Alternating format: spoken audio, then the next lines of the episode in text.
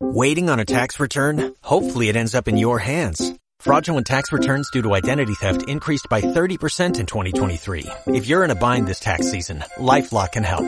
Our U.S.-based restoration specialists are experts dedicated to helping solve your identity theft issues. And all LifeLock plans are backed by the Million Dollar Protection Package. So we'll reimburse you up to the limits of your plan if you lose money due to identity theft. Help protect your information this tax season with LifeLock. Save up to 25% your first year at LifeLock.com slash aware.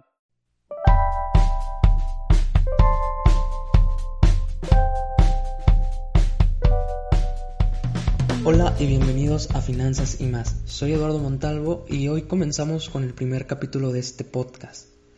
El tema que trataremos son los seguros. Hablaremos un poco sobre qué tipos de seguros existen y sobre cómo está el sector en México. Hablaré de por qué es muy poca la gente que cuenta con uno y esto lo trataré de explicar utilizando las ideas de la ciencia del comportamiento a grandes rasgos. Pues bien, los seguros llevan muchísimo tiempo existiendo son tan antiguos que podemos encontrar ideas sobre ellos en el código Hammurabi. Este código fue escrito en Babilonia por ahí del año 1760-1750 a.C.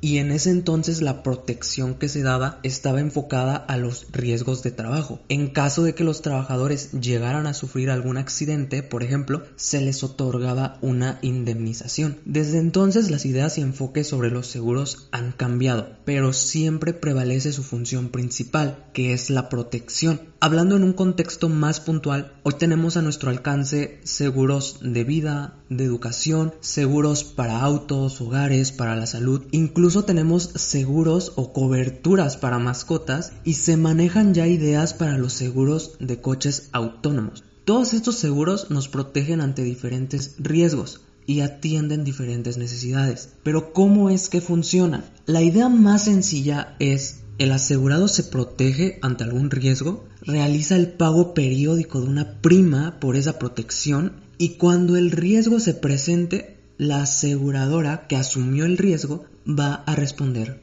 por el asegurado. Hablemos, por ejemplo, de los seguros de gastos médicos.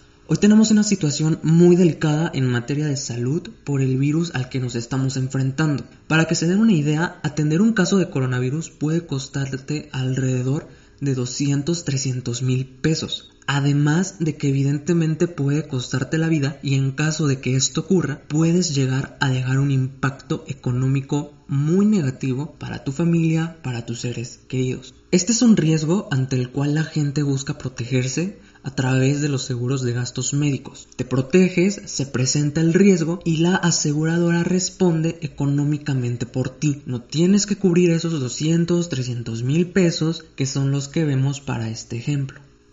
Un tema que está pendiente por atenderse en México es el de la cultura de la protección. Actualmente, uno o dos de cada diez mexicanos cuenta con un seguro de vida o gastos médicos. Incluso la mayoría de las personas que cuentan con un seguro de gastos médicos son personas mayores a los 40 años y generalmente decidieron contratar su seguro después de que sufrieran algún padecimiento. En cuanto a los seguros de autos, solo 3 de cada 10 autos que circulan en México están protegidos. Razones para entender esto hay y muchas, y eso es algo de lo que también quiero hablar hoy.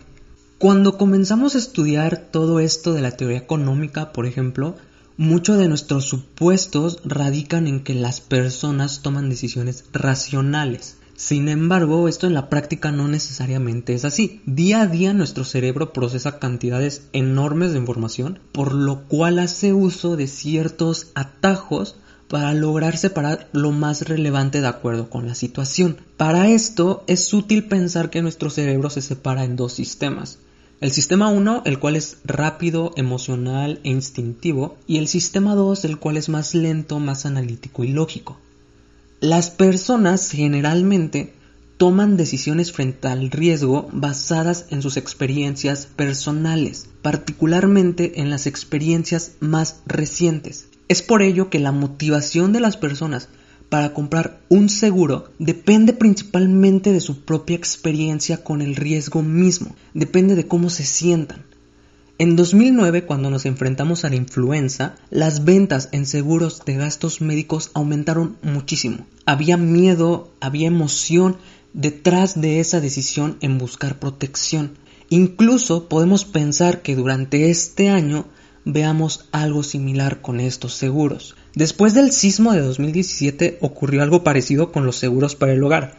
Los seguros para auto, por ejemplo, tienen un gran mercado, pues la gente ve más posible el sufrir un daño mientras conduce. Todo esto refuerza la idea de que la experiencia con el riesgo te motiva a estar protegido. Incluso se piensa que el riesgo tiene un efecto acumulativo en nuestra mente, lo cual nos dice que mientras más te enfrentas a él, más temor le tienes. Por tanto, más protección buscas para él. El tema es que no todos los días, y esto es hasta afortunado, no todos los días sufrimos pandemias o desastres naturales. Morir solo nos puede ocurrir una vez y lo vemos como algo lejano. Lo mismo con el retiro, lo mismo con sufrir una enfermedad que requiera gastos de cientos de miles de pesos. Desafortunadamente esperamos a que el riesgo se presente para que busquemos protegernos de él, aun cuando en el largo plazo ese riesgo sea seguro. Por eso es que cuando pensamos en comprar